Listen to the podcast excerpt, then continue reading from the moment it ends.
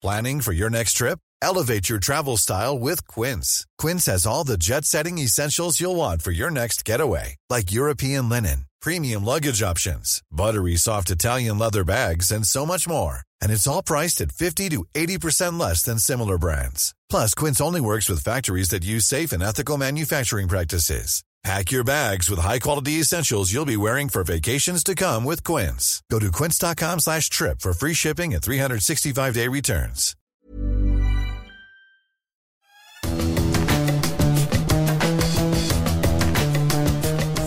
Du volant, on est très heureux de vous retrouver pour parler euh, Formule 1 avec euh, cette semaine, comme d'habitude, Stéphane Vrignot. Salut Stéphane. En forme, Gilles Euh, ouais, moyen. Il y a eu les 24 heures du Mans euh, moto. Je... J'ai passé une nuit un peu, un peu courte avec pas mal de, pas mal de bruit. Mais Une sorte de jet lag, quoi. c'était, c'était pour, la, pour la bonne cause. Évidemment, on va pas parler d'endurance moto, on va parler de, de Formule 1 avec euh, le Grand Prix d'Émilie-Romagne qui sera le premier week-end avec une course sprint dans cette euh, saison 2022. Et justement, ça sera le premier sujet de notre podcast Les Fous du Volant euh, aujourd'hui. Euh, qui peut profiter de ce premier week-end sprint? On évoquera aussi le cas de deux tauliers en Formule 1, Fernando Alonso, Sébastien Vettel, avec des trajectoires assez différentes pour des garçons qui ont tous les deux une expérience absolument colossale. Et puis, on reviendra aussi, ça c'est un sujet un petit peu particulier, euh, sur les, les difficultés euh, mentales euh, qu'a avoué Lewis Hamilton après le Grand Prix d'Arabie Saoudite. On a eu un, bel entretien avec un, psychologue du, euh, du sport qui nous euh, expliquera quelles peuvent être les, difficultés d'un sportif de, haut niveau aux différents stades de, de sa carrière. Ce podcast qui est à retrouver sur toutes les bonnes plateformes d'écoute, de Deezer à Spotify, en passant par Acast et par Apple Podcast. N'hésitez pas à nous donner 5 étoiles et puis aussi à vous abonner et de cette manière vous recevrez les nouveaux épisodes directement sur votre smartphone.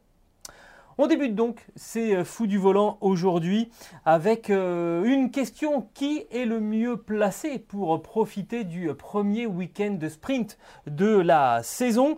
On va donc prendre la direction du circuit euh, d'Imola pour le Grand Prix d'Émilie euh, Romagne. C'est le premier week-end au format sprint cette saison. Il y aura également l'Autriche et le Brésil, un petit peu plus tard dans le calendrier. D'abord Stéphane, si tu le veux bien, euh, on va évoquer le, programme hein, qui est un petit peu particulier et qui est forcément différent d'un week-end classique. Vendredi 13h30, première séance d'essai libre, une heure, et ensuite, tout de suite, on est dans le vif du sujet, à 17h jusqu'à 18h. Qualification, là il n'y a pas le temps de tergiverser, il faut être dans le vrai dès la première séance d'essai libre, sinon on est mal placé sur la grille. Samedi, 12h30, 13h30, deuxième séance euh, d'essai libre. Et à 16h30, la course sprint. Il y aura donc 21 tours euh, de circuit à effectuer avant dimanche. On va dire un horaire classique et un rendez-vous classique dimanche 15h. Le euh, Grand Prix avec cette fois 63 tours. Quand je disais qu'il allait falloir être dans le vif du sujet, il n'y a vraiment pas de, pas de temporisation possible. Stéphane, un petit bilan peut-être de ce qui s'était passé l'année dernière, tu t'en souviens? Alors, oui, euh, Je me souviens que c'est Verstappen qui avait tiré euh, les marrons du feu, euh, spécialement sur certains départs le samedi, en course sprint. Il avait marqué 7 points. Tout comme Bottas d'ailleurs. Ça, on a un peu tendance à l'oublier. Valtteri Bottas avait, avait remporté deux courses sprint. Sprint. À Monza et à Sao Paulo. c'est ça, donc 7 points pour Bottas et pour Verstappen, 2 seulement pour Lewis Hamilton et puis 1 pour Carlos Sainz et Daniel Ricciardo. À la différence près, Stéphane, c'est que l'année dernière, les courses sprint euh, n'étaient créditées que de 3 points pour leur vainqueur, 2 points pour le deuxième, 1 point pour le troisième. Cette saison, ça a changé. Changé beaucoup puisque le premier va marquer 8 points. En fait, les 8 premiers vont marquer des points. 8, 7, 6, 5, 4, 3, 2, 1 jusqu'au euh, jusqu'au 8e. Oui. Euh, ce qui veut dire que euh, on, on va passer. Alors là, j'ai fait un petit calcul un peu, un peu compliqué, mais en gros, si tu gagnais les trois courses de qualification l'année dernière, tu marquais 9 points sur 581 possibles sur l'ensemble de, la saison- Ouais. de la saison. Ça représentait 1% et demi du total de points disponibles. Et bien cette année, c'est presque 4%, puisque donc euh, 3 x 8, euh, 24. Sur Ouais. les 622, je suis parti du principe qu'on trouverait une 23e date, et ben ça fait presque 4% euh, du, du total. Tu fais des calculs en cachette, tu m'en as Bah, pas parlé. T'as vu ça un peu On se fait des petites Oui. surprises. Alors, ce que je pourrais dire aussi, c'est que cette course euh, du samedi là devient une course à part entière maintenant, parce que euh, il y aura une qualification donc le vendredi, pole position, et c'est ce pilote qui sera euh, en pole position aussi de la course du euh, dimanche. Donc, euh, on ne reprendra pas. La course sprint du samedi ne sera pas un pré-grand prix. Tu te souviens, Gilles? Ouais. La qualif le vendredi, constitutif de la grille de départ de la course sprint le samedi. Et puis, on prenait le résultat de la course sprint du samedi et euh, ça, ça faisait la grille de départ du dimanche. Et si on abandonnait, c'était vraiment la double, Double peine, peine. ouais. Voilà, tout à fait. Donc là, maintenant, il n'y a plus ça. C'est peut-être mieux quand même. Euh, je ne sais pas si les, les pilotes vont prendre des risques comme l'année dernière, mais peut-être plus. Après, il y a euh, cette notion effectivement des points qui sont augmentés. Donc c'est peut-être la volonté aussi d'inciter les pilotes à attaquer un petit peu plus. Euh, il y aura peut-être un petit peu plus de spectacle parce qu'on l'avait constaté quand même honnêtement l'an dernier, on n'avait pas eu trois courses folles. Non, c'est sûr. Vraiment. Faut quand même se souvenir hein, que euh, il n'y a pas si longtemps en Formule 1, le vainqueur marquait 10 points. Le vainqueur du Grand Prix marquait, euh, marquait 10 points. Là, on en Ouais. est à 8 points pour la course euh, sprint. Euh, quelque part, on, on est presque au, au total euh, d'un vainqueur de Grand Prix d'il y, a, d'il y a quelques années. Alors, ça avait été inauguré l'année dernière à Silverstone. C'était lors de la dixième épreuve de la saison. Finalement, euh, on s'en souvient assez peu parce que si vous dites Silverstone 2021, c'est accrochage Hamilton-Verstappen euh, qui, qui l'emporte dans le, souvenir. Nous, on s'est posé la question, vu que ça arrive très très vite cette saison, un quatrième euh, rendez-vous, qui est le mieux placé pour en tirer profit? Et là, Stéphane, il faut bien reconnaître qu'on a eu la même conclusion, et on ne va pas être très très original, euh, c'est Ferrari qui, Oui. qui, est, qui est le mieux placé. Euh, L'argument, c'est que euh, Ferrari, la Scuderia, dispose de la voiture euh, la plus performante en ce moment, euh, que sur un week-end classique, on peut marquer un total de 44 points, hein, si on additionne les points du premier et du second, plus le, le point du meilleur tour en, en course. Bah là, le, de 44, on passe à 59 points. Donc clairement, il y a une occasion pour Ferrari de, de- de marquer de gros points ce week-end. Et c'est là qu'on va peut-être voir, on, l'a déjà dit cette année, que cette course sprint, elle va peut-être donner encore plus d'avantages à, Ferrari, creuser encore plus l'écart, et on va se poser la question, est-ce que c'est bien tout ça, et d'avoir donné spécialement euh, 8 points au vainqueur? Alors, il devait y avoir 6 courses euh, à l'origine, 6 courses sprint, ça a été ramené à, à 3 courses. Pour des questions de, de plafond budgétaire, les équipes demandaient euh, un- une petite rallonge pour dépasser en fait le, le budget euh, annuel. Ça n'a pas été accordé par le promoteur de la Formule 1 qui a donc fixé euh, trois euh, courses sprint cette année. Mais je dirais que ça, ça c'est un petit peu des, des distorsions parce que euh, les équipes sont un petit peu frileuses pour apporter du, De la nouveauté de la nouveauté. Si on regarde bien, en fait, il n'y a qu'une séance d'essai libre pour préparer la qualification. Ça veut dire quoi? Ça veut dire que les équipes vont être sur des setups euh, sur un tour simplement. Et puis, elles pourront travailler un petit peu plus sur des relais, des simulations de course le lendemain en essai libre 2 avant la, la course sprint. Et généralement, en fait, on valide des pièces le vendredi soir et on les garde pour le reste du week-end. Et, et là, il n'y a aura pas. pas. suffisamment de roulage pour en savoir euh, davantage sur ces pièces-là.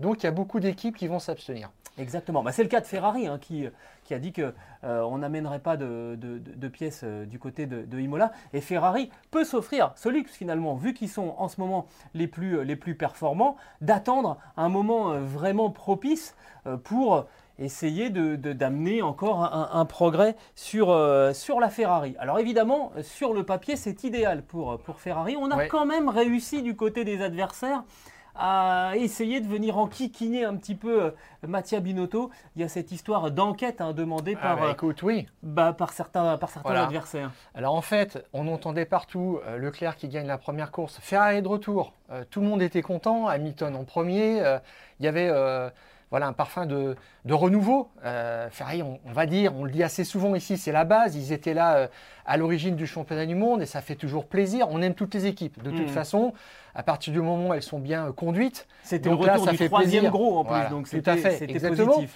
Et puis, Red Bull a gagné la deuxième. Et là, on sent que Leclerc remet ça sur la troisième course. Et euh, bah, les gens trouvent que, certaines personnes dans le paddock trouvent que c'est trop déjà, tu vois.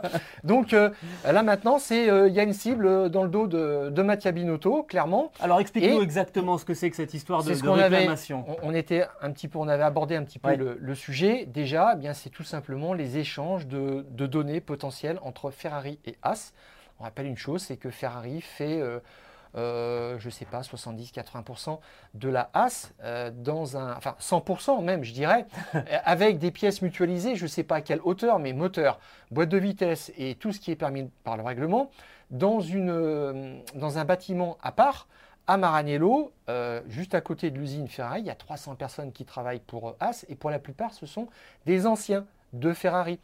Euh, ou des gens qui sont détachés parce qu'il y a eu le, cap budgétaire, il a fallu réduire euh, la voilure dans toutes les équipes et Ferrari a, trouvé comme solution en fait de déplacer des gens euh, pour les affecter au fonctionnement de, l'écurie As. C'est comme ça qu'on retrouve Simone Resta qui était ancien directeur technique de chez Ferrari désormais sous les voilà. de, de As. Alors la question maintenant c'est est-ce que Ferrari mutualise des pièces, peut-être un peu trop, par rapport à la, avec la As et il y a euh, apparemment trois équipes qui ont, euh, qui ont porté, euh, qui ont soulevé le problème en fait à la FIA en posant différentes questions. Elles n'ont pas de preuves formelles qu'il y a une apparenté entre la Ferrari et la Haas, même s'il y a des ressemblances. Et là, ces trois équipes demandent tout simplement quelque part à Ferrari de décortiquer les deux voitures. Alors, McLaren, je ne sais pas, parce que Andreas Zedel a dit il y a des échanges, c'est inévitable. Alors je ne sais pas sur quel plan il se positionne, mais euh, McLaren a déjà euh, posé des, questions pour déclencher des enquêtes. Mais apparemment, ça c'est euh, un magazine allemand très sérieux qui a dit ça, Automotor on Sport, qui a posé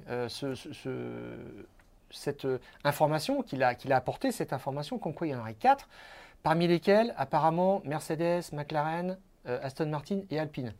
Alors, euh, peut-être Mars on, on, l'avait évoqué. Ah, hein, peut-être pas McLaren, voilà. À l'époque. Mais il y a trois équipes, en tous les cas, qui ont posé ces questions et ça vaut pour toutes les autres équipes. À partir du moment où il y en a une ou deux qui posent la question, ça veut dire qu'il y a un problème sérieux. Bon, donc euh, on en est là. Et si tu te souviens bien, Gilles, euh, en 2015, la question s'était déjà posée et il y avait un délégué de la FIA, un délégué technique, Marcin Buskowski, euh, qui a ensuite fait carrière chez, chez, euh, Renault, chez Alpine, qui avait été euh, dépêché dans la soufflerie à Maranello pour voir qu'est-ce qu'on testait comme maquette et qu'est-ce qu'il y avait comme échange, parce que on se méfiait déjà d'une Ferrari B sur les circuits à partir de 2016. Donc là, c'est la question qui se pose. Euh, est-ce qu'elles se ressemblent beaucoup, trop, pour ce qui est permis par le règlement? Exactement. Donc ça, ça sera à, suivre, évidemment. Mais voilà, ça permet aussi de mettre une petite épine dans, la chaussure de, Mattia Binotto, qui en ce moment euh, marche un petit peu sur l'eau avec ses, voitures rouges. Donc, pour nous, Ferrari, le mieux placé pour, profiter de ce week-end de, sprint. Alors, Ensuite, il y a Red Bull. Et euh, Red Bull, euh, pour toi, Stéphane, peut aussi profiter de, la situation? C'est quand même moins net, je pense. Alors, bah non, mais c'est moins net, c'est beaucoup moins net parce que euh, Verstappen a passé son temps à se plaindre lors du dernier Grand Prix que la voiture n'était pas équilibrée sur un tour, sur un relais de course, avec différents types de pneus. Enfin, c'est inextricable. Et c'est Horner qui a dit nous, on n'aura pas le temps de tester des nouveautés sur un tour, sur des simulations de, de course avant de se lancer dans la course sprint. Donc, on va en rester là. C'est pas la peine d'y aller. Bon, alors j'ajoute que le donc, prochain. il n'y a pas de nouveauté non plus pour Red Bull A priori, il n'y a pas de nouveauté majeure. Ça veut dire que aussi, il n'y aura pas de nouveauté à Miami parce que c'est un nouveau circuit qui sera euh, en partie urbain, euh, assez spécifique. Donc, tu n'apprends pas grand-chose. Donc, tu ne mhm. sais pas quoi en tirer comme conclusion ensuite. Tu peux avoir un bon package qui fonctionne bien là-bas, mais est-ce que euh, il ne fonctionne que sur ce circuit Compliqué. Voilà, compliqué de savoir. Pour être tout à fait honnête, Stéphane, euh, là, on, a discuté un petit peu euh, tous les deux parce que euh, moi, j'aurais même mis Red Bull encore plus en difficulté. Pourquoi? Il y a eu trois grands prix, il y a deux voitures par, par équipe. Et eh ben, sur ces trois grands prix, il y a eu seulement trois arrivées pour, pour Red Bull parce que bah, trois abandons au, au, total, deux pour Verstappen, un pour Sergio Perez. On a un vrai problème de fiabilité, on l'a déjà évoqué dans les fous du volant, et notamment Helmut Marko hein, qui, ciblait euh, trois problèmes majeurs sur, sur la voiture. Et là, sachant qu'on a un problème de fiabilité, on va faire un week-end où il y a un Grand Prix euh, normal avec la distance euh, classique hein, du, dimanche, plus un Grand Prix qui fait un tiers d'un Grand Prix d'un Grand Prix total. Ça veut dire que euh, difficulté sur, sur la fiabilité et plus, plus de temps en course, moi je dis week-end kit ou double pour Red Bull. N'oublie pas une chose, il n'y a pas d'essai libre 3, généralement tu fais 20-25 tours et c'est à peu près le quota de, tours en course sprint, c'est 21 tours 21. Quoi tu as dit, voilà c'est ça. Donc on va s'y retrouver mais ce n'est pas la même cadence quand même plutôt que de faire des, séries de 4-5 tours pour voir ce qui se passe. Donc euh, difficulté, alors tu as parlé de la fiabilité, euh, Honda, euh, à l'usine de, Sakura, a rassuré euh, Verstappen, Red Bull, en disant c'est bon, tout sera réglé avant Imola. Le, moteur a pu être sauvé parce qu'il y avait eu un début d'incendie sur ce système d'alimentation en essence. Donc on tourne la page, normalement, une bonne fois pour toutes. Mhm. On verra, on verra ça. Mercedes, que donc moi j'aurais personnellement mis devant Red Bull pour profiter de ce, de ce week-end euh, sprint. Stéphane, on, on commence peut-être par quelques chiffres que tu voulais mettre en avant pour Mercedes depuis le, le début de la saison. Oui, alors attends, euh, effectivement, on va parler euh, fiabilité. C'est la seule équipe qui a mis 6 voitures à l'arrivée, 100% d'arrivée. Jusqu'à présent, il n'y en a pas une autre écurie qui a fait aussi bien. Par contre, effectivement, la difficulté, c'est La performance. sur un tour et la Mercedes W13 s'éloigne petit à petit de la voiture de la pole position depuis le premier Grand Prix. C'est une tendance sur les Grands Prix 1, 2 et 3 comme on peut le voir. À Bahreïn, la meilleure euh, des Mercedes, c'était celle d'Hamilton, a fait euh, 100,78% de, euh, du temps de la pole position. On va vous dire ce que c'est, euh, à quoi ça correspond après. Euh, en Arabie Saoudite, c'était un peu plus de 101% pour Russell et euh, encore un petit peu plus pour Hamilton à Melbourne. Ça signifie quoi? Ça signifie que sur la moyenne des trois grands prix, des trois premiers grands prix, la Mercedes faisait 101% du temps de la pole position. 101%, ça veut dire que si euh, la pole position euh, fait euh, 1 minute 40, c'est-à-dire 100 secondes, eh bien, la Mercedes est à 1 seconde, ce qui est énorme. Et sur un tour à peu près moyen euh, sur la saison, c'est-à-dire de 1 minute 30, eh bien, la Mercedes est à 9 dixièmes, c'est juste considérable. Voilà.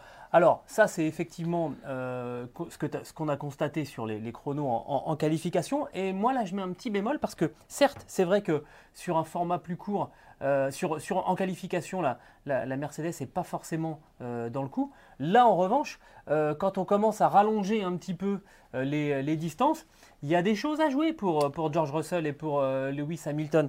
Il y a, peut-être moyen quand même pour les hommes de Toto Wolff de, de tirer leur épingle du jeu. Alors oui, euh, certainement, parce que c'est vraiment là-dessus, sur des euh, euh, stratégies conjuguées, qu'on essaie de, de faire le dos rond. On vise les, troisième et quatrième places, à peu près, jusqu'à présent, en comptant un abandon peut-être d'une Ferrari ou d'une Red Bull, et ça, ça tourne autour de ça, clairement. Par contre, on a parlé de cette rapidité sur un tour, et Toto Wolff l'a l'a matérialisé pour la première fois cette année. Il a dit, eh bien, il n'y a pas longtemps, euh, fin 2021, on était à 14 chevaux, enfin, on était 14 chevaux devant euh, Ferrari, et maintenant c'est l'inverse. On est 14 chevaux derrière. Et ça rejoint un petit peu ce qu'on disait aussi, l'enquête, FIA, etc. Euh, Toto Wolff a fait un petit commentaire là-dessus en disant Nous n'avons jamais vu des progrès aussi significatifs en si peu de temps. voilà. Il y, a- y y une petite casserole quand même pour Ferrari Oui. hein, qui date de, de- y a 3-4 ans. On se souvient de l'accord 2019. avec voilà. la FIA. Bon, donc du coup, on essaye de, de remettre un petit peu d'huile sur le feu. Mais il y a un petit peu de pression maintenant. On est à Imola, il y a une grosse attente. Euh, je dirais que euh, Leclerc gère bien. Peut-être que Ferrari aussi va annoncer la reconduction de Sainz pour deux ans. Alors Sainz, apparemment, il veut deux années fermes. Euh, Ferrari serait prêt à lui offrir une année ferme plus une autre en option. On verra. Mais c'est surtout en coulisses que on les connaît. euh, Toto Mhm. Wolff, Christian Horner vont mettre une pression de fou. Ça, ça va commencer. Et là, on commence, on recommence en mode 2021.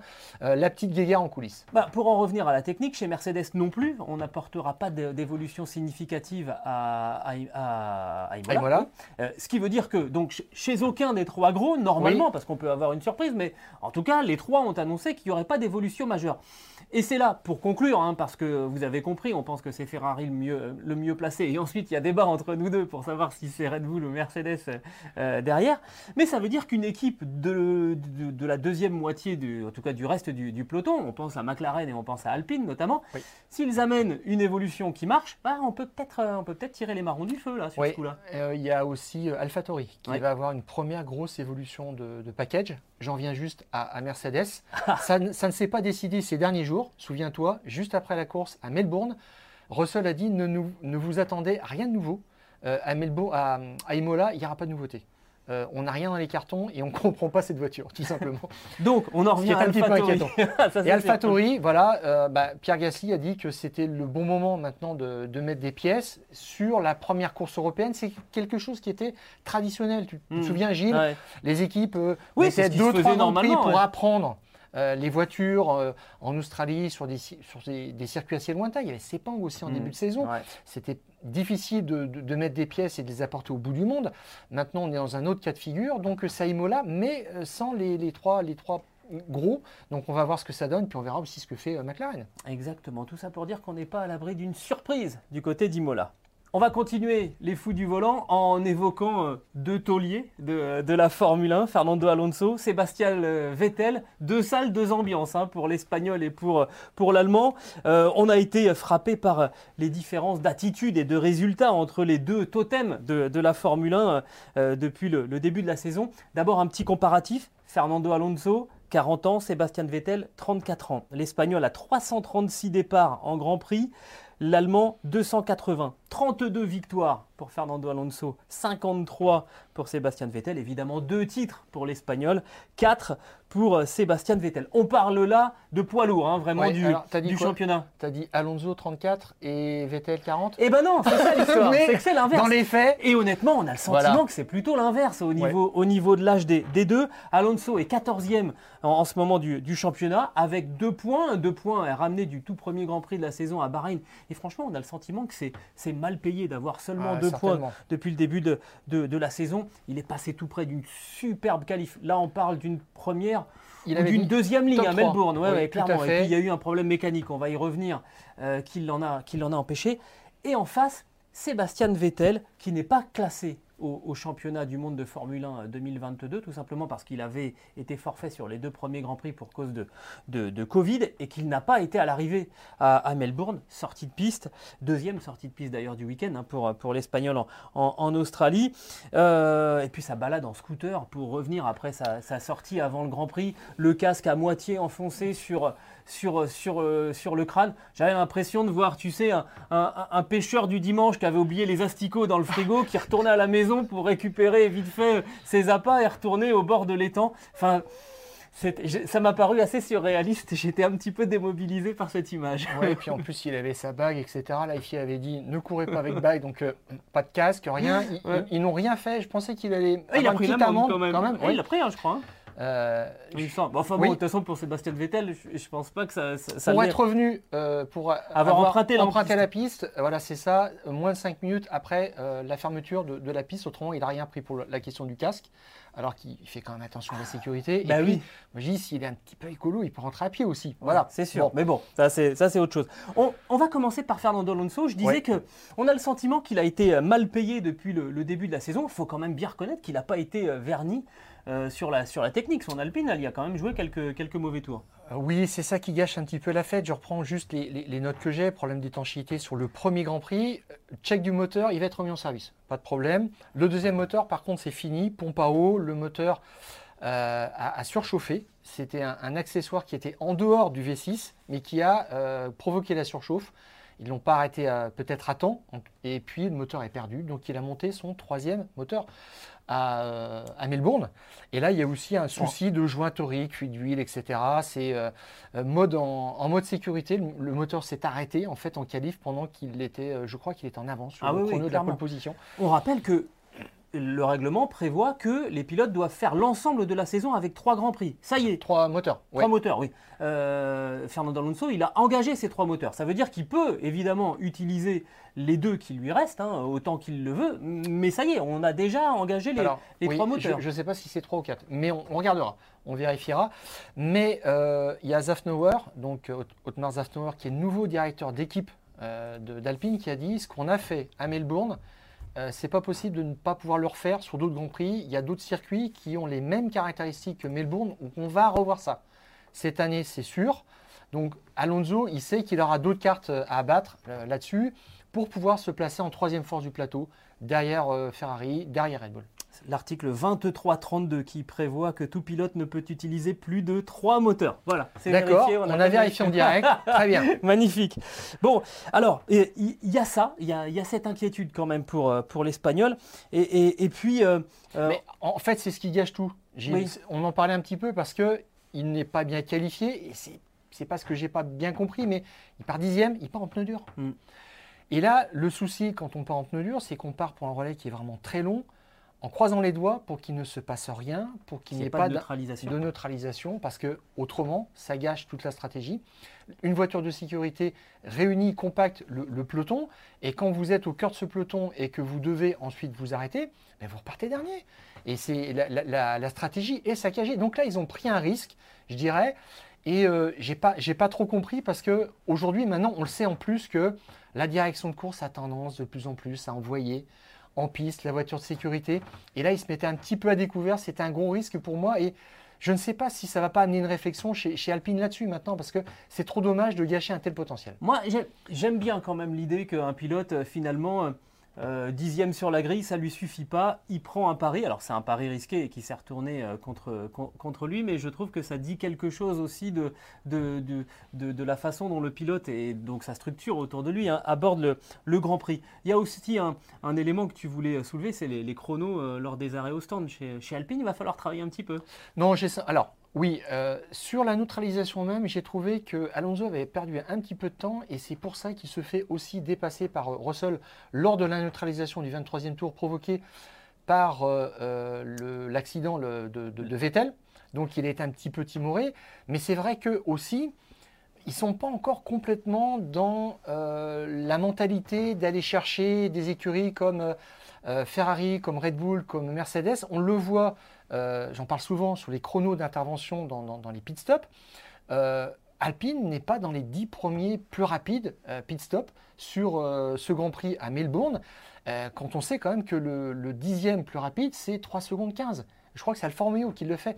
Pourquoi ne pas essayer d'aller chercher ça? Alors, je me dis une chose, c'est qu'on avait eu longuement Laurent Rossi l'année dernière qui nous a expliqué ça, c'est que le jeu n'en vaut pas la chandelle, ce qu'on comprend très bien. Quand on est une écurie challenger qui se donne du temps, euh, sans Grand Prix à peu près, pour aller chercher ces écuries-là. Mais tu vois bien, Gilles aussi, que Ferrari l'a fait de l'année dernière sur cette année. Ils sont mis en ordre de bataille. Et je dirais que quand on reverra ça aussi chez Alpine, c'est que ça sentira bon, c'est qu'on verra que on a envie d'aller chercher maintenant les, les, cadors qui sont devant.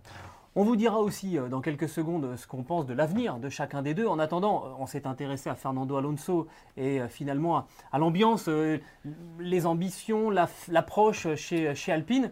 Euh, on sent qu'il y a de la grinta, il y a envie de faire des choses. Bon, même si tout ne sourit pas. Alors chez Vettel, alors, euh, là, c'est pas la même, c'est pas la même ambiance. Déjà, il faut quand même se souvenir qu'il y avait eu un petit peu de vague à. Est-ce que Sébastien Vettel avait envie de continuer, de rejoindre Aston Martin? Bon, ça s'était fait. Euh, quand il avait été remercié de, de chez Ferrari. Par, Ferrari. Voilà. tout à bon, et ça n'a pas été une démonstration de force de la part d'un quadruple champion du monde arrivant chez Aston Martin l'année dernière face à Lance Stroll. Euh, qui était quand même pas au niveau de la, comparaison entre le, palmarès des, deux pilotes. Stéphane, si tu veux, on, va évoquer cette descente petit à petit en régime de, Sébastien Vettel sur ces, sur dernières saisons. Je trouve ça très édifiant, les chiffres que tu as remarqués. Euh, c'est une petite tendance, c'est vrai. Alors, en ah, qualification, chez, chez, Ferrari, euh, il roulait sur euh, Kimi Raikkonen, qui n'était pas une brute sur le, tour chrono du samedi, on est d'accord. 2017, il le bat 15-4. 2018, ça fait 14-6 pour lui, c'est net. on sent vraiment Vettel affûté sur le tour chrono le samedi.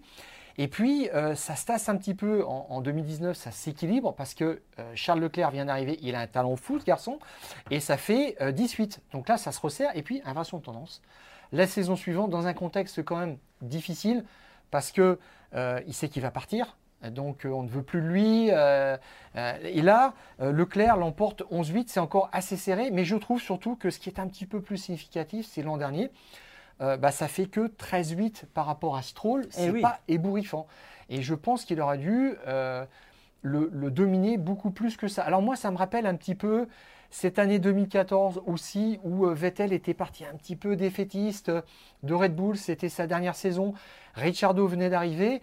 Et puis Ricciardo l'avait battu en séance de qualification.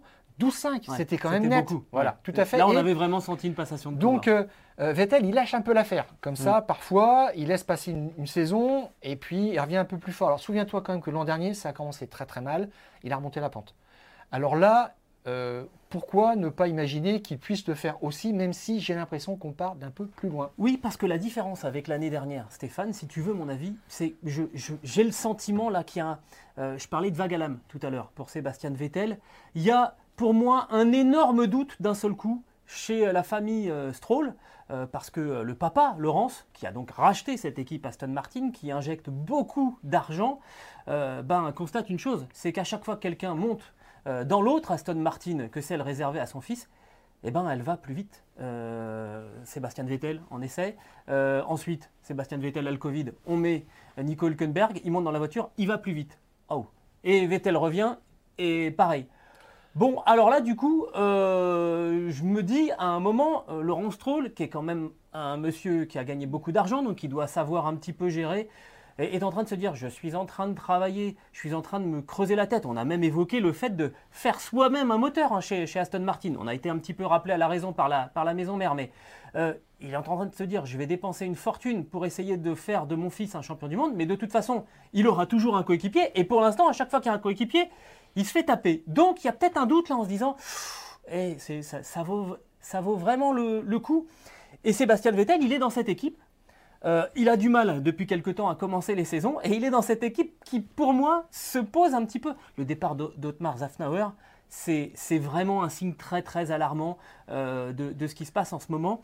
Et tout ça s'est réuni pour que Sébastien Vettel, si tu veux mon avis, fasse une saison vraiment sous le niveau des radars.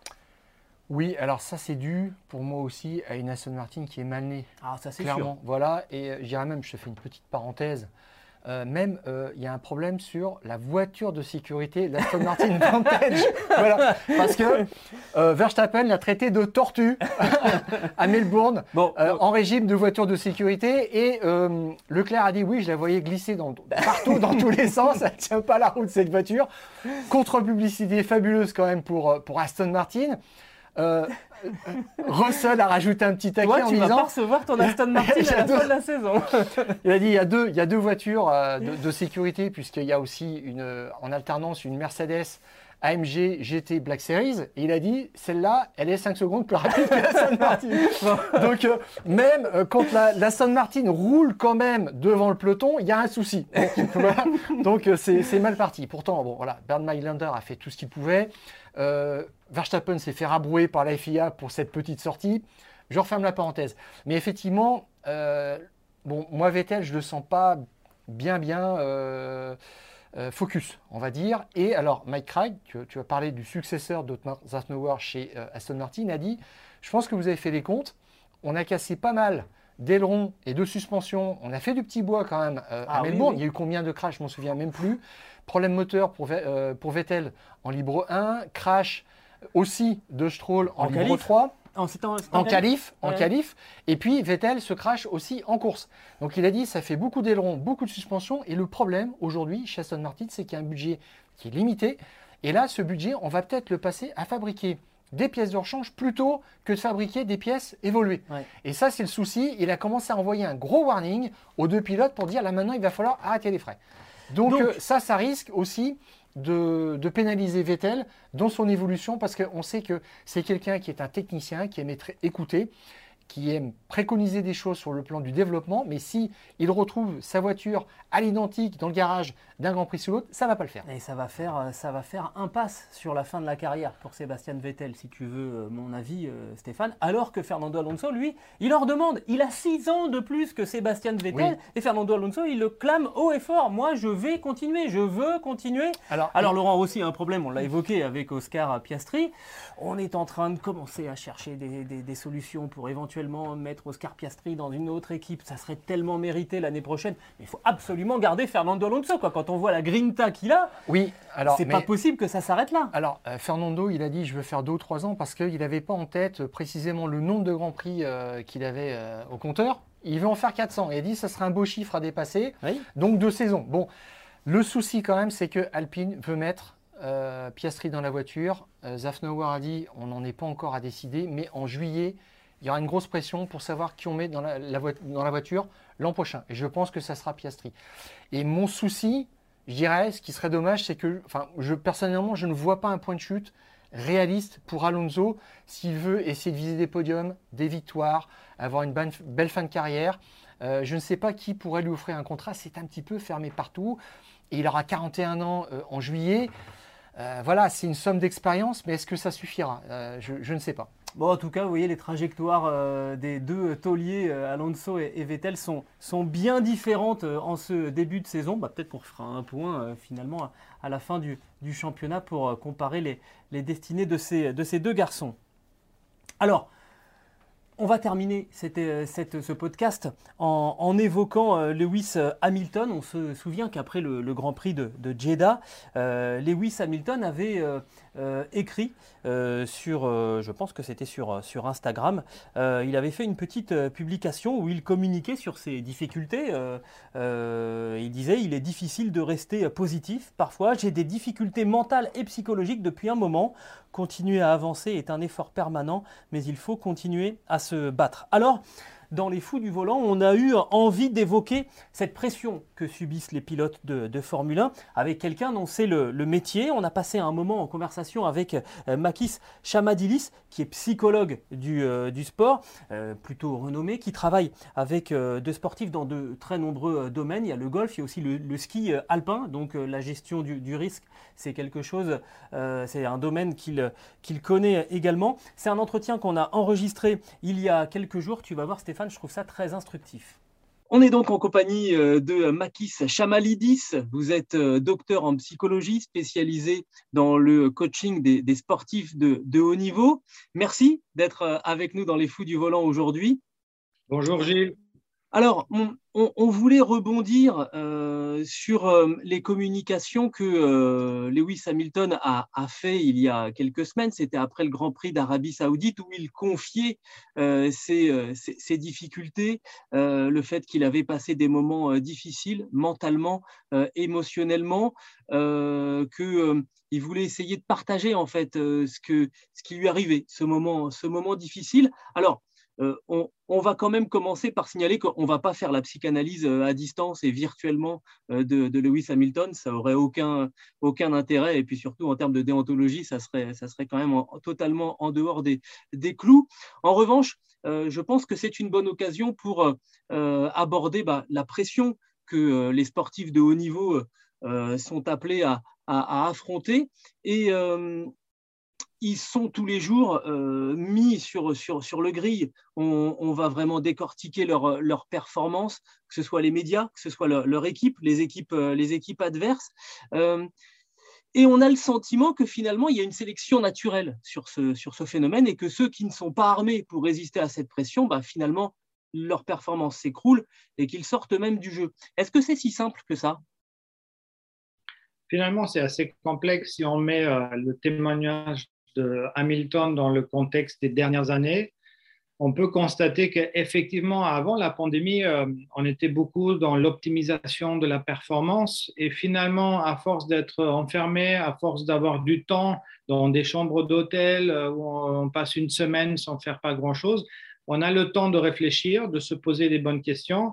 Et euh, même si le gros de la pandémie est derrière nous, ça a laissé des traces euh, il faut penser aussi à des Naomi Osaka qui ont ouvert la voie vers euh, la levée de tabous. Euh, il faut penser aussi au documentaire de Michael Phelps qui finalement finit sur cette, cette idée que it's okay to not be okay, c'est-à-dire, et, c'est ce que dit aussi Hamilton, il y a des jours où c'est très difficile de, rester positif. Donc, je pense que dans ce contexte-là, on comprend mieux la complexité d'une tâche d'être au top tous les jours. Alors, effectivement, vous avez parlé de, Naomi euh, Osaka, qui a été finalement euh, l'une des premières et sans doute euh, de la manière la plus spectaculaire hein, en conférence de presse. Elle s'est même, totalement écroulée, la, joueuse de tennis japonaise. On a eu en, France Clarisse Agbenienou, la, judoka championne, championne olympique. On a eu aussi le, capitaine de l'équipe de handball, Valentin Porte, champion du monde, champion olympique, qui a décliné une convocation à l'équipe de France parce que, parce que ça faisait trop. Euh, je me méfie beaucoup des termes que je vais employer, mais est-ce que euh, on n'est pas alors c'est pas un effet de mode, mais est-ce que ça veut dire que ça a ouvert la, porte? Naomi Osaka, Clarisse Agbenienou, tout le monde aura noté que ce sont des, dames. Est-ce que ça ouvre la porte aussi euh, Vous avez mentionné Michael Phelps, bah, au, fait que les hommes aussi peuvent avoir des moments un petit peu plus compliqués avec la gestion de leurs émotions?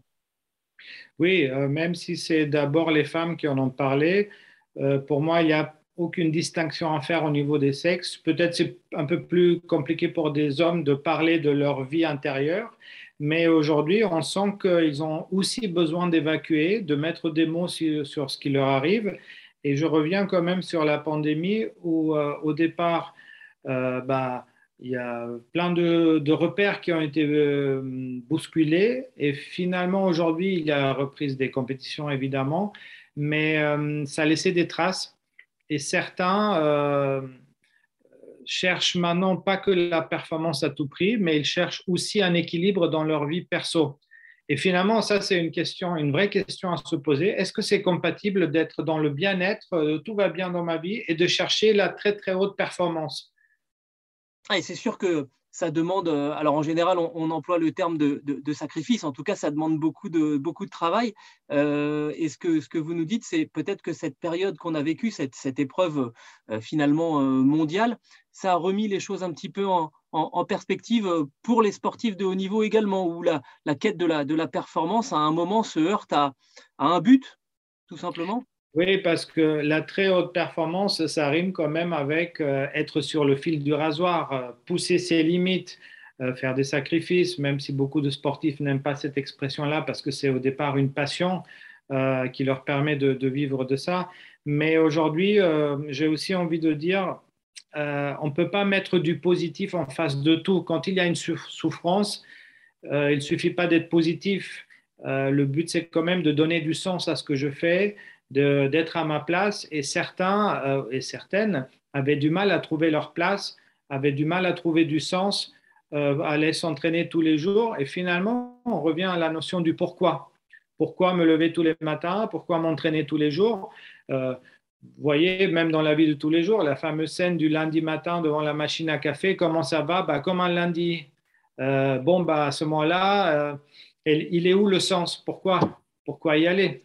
En, fait, en vous écoutant, je me dis que on a un petit peu tendance à, idéaliser les sportifs de, haut niveau, à en faire des, surhommes ou des, ou, surfemmes. Mais finalement, euh, quelque part, euh, bah, le, lundi matin, on, le connaît tous, nous, euh, dans notre vie de, tous les jours, du, commun des, mortels. Ça les ramène aussi à cette condition de simple humain oui, euh, en gros, ils sont en train de nous dire attention, on n'est pas non plus des surhommes.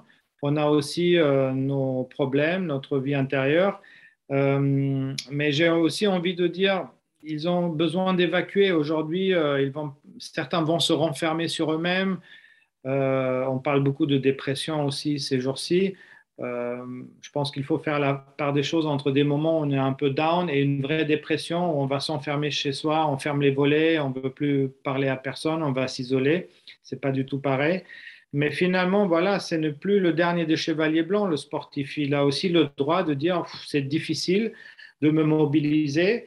Il y a quand même une différence avec Monsieur Tout le Monde. Le sportif, il, vient à l'intérieur, il a un rêve d'enfant, de, gagner Roland Garros, de gagner le Grand Prix de je ne sais pas qui, euh, de devenir champion olympique.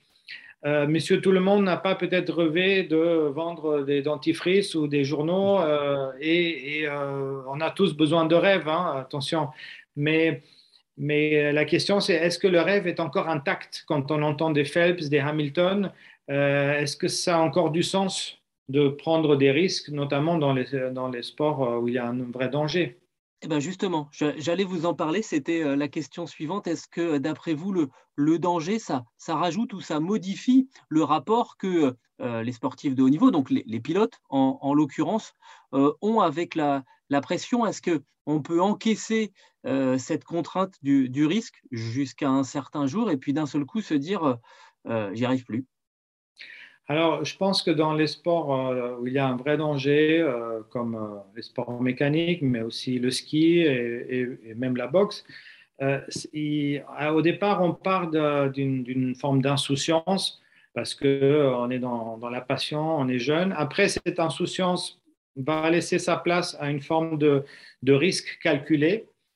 Qui a du sens, mais le jour où on se pose trop de questions, moi je pense notamment à un ancien skieur champion olympique, Antoine Denerias, le jour où il a dit bah, j'ai beaucoup plus peur qu'avant, est-ce que ça a du sens pour moi? Bah, Non, j'arrête parce qu'il euh, y a une vie aussi après.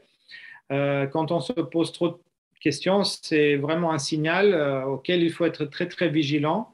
Et ça ne veut pas dire que ma carrière est terminée. Ça veut dire qu'il faut se poser euh, et aussi les pour et les contre. Est-ce que ça a encore du sens pour moi? Peut-être je dois prendre un virage, euh, fonctionner différemment euh, ou prendre du recul avant de revenir. Est-ce qu'on a une idée de ce qui peut provoquer ça chez un, chez, chez un sportif? Alors, euh, si on reprend le cas de Lewis Hamilton, encore une fois, on ne va pas faire sa psychanalyse, mais Lewis Hamilton, sur ses dernières saisons, euh, il a vécu, comme tous les pilotes, des, moments traumatisants. Il y a un jeune pilote en Formule 2, qui est donc la, division juste en dessous de la Formule 1, euh, qui, est, décédé il, y a, deux ans maintenant. Il y a eu l'accident de Romain Grosjean aussi, qui a été très, spectaculaire. Et là, pour le coup, c'était vraiment pendant la course de, de Lewis Hamilton. Il y a des résultats en moins aujourd'hui. Est-ce que tout cela, ça peut d'un seul coup pousser un, athlète à se dire bon, euh, j'ai gagné beaucoup. Euh, est-ce que tout cela, est-ce que le jeu en vaut la chandelle? Je pense qu'effectivement, il y a des étapes dans une carrière. Quand on a soif et on a envie euh, et on doit faire ses preuves, on y va. on peut dire aussi que finalement, c'est un moment où parfois on est dans la toute-puissance, on pense que rien ne peut nous arriver, jusqu'au moment où il y a une prise de conscience. On l'a vu d'ailleurs le week-end où Senna est décédé. Bah, il y a eu pareil des, décès ou des, gros accidents qui ont fait que bah, finalement, euh, ça peut m'arriver aussi une prise de conscience. Donc, parfois, ça peut être aussi euh, la paternité. On devient père et on se dit, ah, putain, j'ai quand même envie un jour de, jouer au foot avec mes enfants dans 10 ou 15 ans. Euh, maintenant, sur Hamilton, je ne peux pas me prononcer, mais effectivement, je pense qu'il y a une prise de conscience qu'il n'y a pas que ça dans la vie. Est-ce que, euh, et ça sera, ça sera une, de mes dernières questions, on va voir si, si, si, je vous relance ou pas, est-ce que euh, quand on commence à avoir ce genre de, message, euh, on s'approche de, la fin d'une carrière d'un sportif, ou bien est-ce que absolument pas, et on peut trouver des, ressorts et continuer? Bah, pour moi, la vraie question, c'est est-ce qu'on est encore habité? Est-ce qu'on est encore obsédé? Parce que c'est ça le très haut niveau. C'est des gens qui sont obsédés, qui, je pourrais le dire autrement, qui se sentent investis d'une mission. Si cette mission, elle est encore à l'intérieur, elle me fait vibrer, c'est quelque chose de, viscéral, là, euh, il y, a, y, a, de la place pour avancer. Si on ne se sent plus investi d'une mission, et peut-être qu'on a envie d'autre chose, bah là, ça rime plutôt avec euh, rupture, avec fin, avec euh, break. Euh, mais je pense que dans ces moments-là, ce qui est très très important pour l'athlète et le pilote surtout, c'est d'avoir un entourage qui tient la route, un entourage où il y a des gens qui sont compétents et avec qui on peut partir à la guerre, c'est des gens de confiance qui vont nous conseiller, qui vont nous dire, mais je te connais depuis un moment, euh, c'est ne qu'un mauvais passage, ou au contraire, là, il faut vraiment qu'on discute. Euh, beaucoup va se jouer aussi là-dessus pour tester la solidité du projet. D'accord. En fait, ça, ce qu'on voit, c'est que là aussi, hein, finalement, il n'y a, pas de sport individuel, euh, véritablement. Il n'y a, pas de, a pas de parcours individuel. C'est toujours une question d'entourage, de, de, cellules qu'il y a autour de l'athlète. Oui, et je pense que c'est un, peu aussi le futur de la performance mentale, c'est de savoir bien s'entourer et ne pas écouter le dernier qui a parlé, de bien choisir les gens qui nous donnent les bonnes ondes, qui nous donnent de l'énergie et faire la part des choses avec les gens qui sont toxiques, c'est un, thème aussi qui est d'actualité, euh, pour durer, pour euh, aller contre l'usure et pour continuer à prendre du plaisir dans ce qu'on fait, mais s'inscrire dans la durée. Est-ce que vous avez, vous, alors je ne vais pas vous demander de nom parce que j'imagine que euh, dans une certaine mesure, il y, a, quand même un secret professionnel. Est-ce que vous avez un, exemple d'athlète qui est passé par un moment très compliqué euh, mentalement, émotionnellement et qui a finalement réussi à, trouver les clés et à, se, relancer et à retrouver euh, le chemin du succès? Oui, il y, a, euh, il y a des athlètes et je pense que là, euh, c'est aussi un signe de, grande intelligence émotionnel, pas le quotient intellectuel évidemment, des gens qui ont souffert, qui sont allés, qui étaient au fond du trou et que finalement ils se sont réanimés soit tout seuls, soit avec l'aide d'autres personnes, parce qu'ils ils se sont posé les bonnes questions. Pourquoi revenir? Est-ce que je, peux encore faire quelque chose? Et euh, souvent, ça passait aussi par l'idée d'une euh, question d'orgueil de champion. Maintenant, je vais leur montrer que je ne suis pas fini. Et ça, il ne faut pas le confondre avec le match de trop qu'on fait par péché d'orgueil. Euh, c'est pour ça que j'ai utilisé la notion d'intelligence émotionnelle, d'intelligence aussi collective, de savoir qu'est-ce qui est bon, bien pour moi, comment rebondir euh, et comment chercher la performance parce que finalement la performance elle est ni mathématique, elle est ni mystérieuse, on peut la traquer, mais pour ça, il faut rien laisser au hasard et derrière chaque athlète qui performe, il y a une équipe euh, qui est performante aussi. Bah, merci beaucoup en tout cas, euh, Makis euh, Chamalidis, de, nous avoir euh, répondu. Ça, nous permet aussi de, comprendre aussi certains, certains ressorts et, de voir. Là, j'ai une dernière question. Si on reprend un peu ce que disait Lewis Hamilton, il y a, aussi une chose qui, moi, qui m'a frappé, c'est que finalement, il se sert de ce moment difficile pour dire aux, gens autour de lui, en tout cas, il a 27 millions d'abonnés, hein, je crois, sur les, mmh. sur les réseaux sociaux vous vivez des moments difficiles. Moi aussi, euh, quelque part, il y a, une sorte d'échange de, synergie entre celui qu'on dit être le, champion et finalement euh, l'homme normal qu'il est par rapport à ceux, qui, à le suivent sur les réseaux sociaux. Oui, en fait, c'est un message qu'il fait passer à son public où il dit on est dans le même bateau, il y a des moments qui sont durs. Euh, Soyons, restons dans la gratitude, c'est aussi un mot qu'on utilise beaucoup euh, là récemment, mais il dit aussi, euh, tiens, il y a un copain qui m'a rappelé qu'on peut faire les choses, euh, et finalement, il dit, on a tous besoin des gens qui nous donnent cette énergie, qui croient en nous. je pense que c'est un appel aussi à se positionner sur son entourage, est-ce que je suis bien entouré, et quand je suis down, est-ce qu'il y a des gens qui m'aident à me remobiliser? On, peut, dire que finalement, ce, message, c'est quand même déjà beaucoup d'espoir. En, tout cas, il a fait, le point euh, sur, sa difficulté, il l'a, mentalisé. Oui, il dit, je suis en confiance avec vous, je peux dire euh, en moi en partie mes états d'âme, mais on est ensemble, je vous communique euh, comment je me sens, et ça veut dire, je vous fais confiance. Et c'est un message plutôt positif parce que ça veut dire aussi que il ne se cache pas, il n'a pas honte de ce qui lui arrive et euh, il peut être droit dans ses bottes. Bah, c'est formidable en tout cas parce que nous, on espère franchement qu'il va passer Lewis Hamilton à travers ces, difficultés, on ressortir peut-être euh, peut-être plus fort pour le sport, pour l'homme aussi hein, qu'il est, parce qu'on ne s'arrête pas, euh, pas à la discipline. Hein. Après, si demain il décide d'arrêter et qu'il en est heureux, nous, ça, ça nous convient euh, tout à fait. Mais merci en tout cas de nous avoir donné votre avis, Makis Chamalidis. c'était, c'était drôlement intéressant. Merci d'être intervenu dans les Fous du Volant. Merci à vous, Gilles. À bientôt. À bientôt. Voilà donc pour cet entretien avec euh, Makis euh, Chamadilis qui se conclut finalement avec une note euh, plutôt, plutôt d'espoir et plutôt positive pour, pour Lewis Hamilton. Stéphane, avant de se quitter, on va quand même rappeler les, horaires hein, de, ce, de ce Grand Prix d'Émilie-Romagne. vendredi 13h30, les essais libres 1. Et partez pas loin parce que euh, dès 17h, c'est les qualifications. Hein. c'est un grand prix sprint, donc c'est un petit peu particulier. Samedi, 12h30, les essais libres 2, mais vous ne serez pas libre non plus l'après-midi. Il y aura la course sprint à 16h30 et puis enfin dimanche à 15h, euh, le euh, grand prix d'Emilie Romagne, quatrième épreuve de, la saison. Ce podcast qui est à retrouver sur toutes les bonnes plateformes d'écoute de Deezer à Spotify en passant par Acast et par Apple Podcast. N'hésitez pas à nous donner 5 étoiles et aussi à vous, à vous abonner. J'allais dire à vous abandonner. Non, ça c'est euh, en grand prix, c'est pas, pas pour le podcast. Et de cette manière, vous recevrez les nouveaux épisodes directement sur votre smartphone. On vous souhaite un bon week-end euh, à, à Imola. Et Stéphane, on se retrouve la semaine prochaine pour faire le point. D'ici là, on coupe le contact.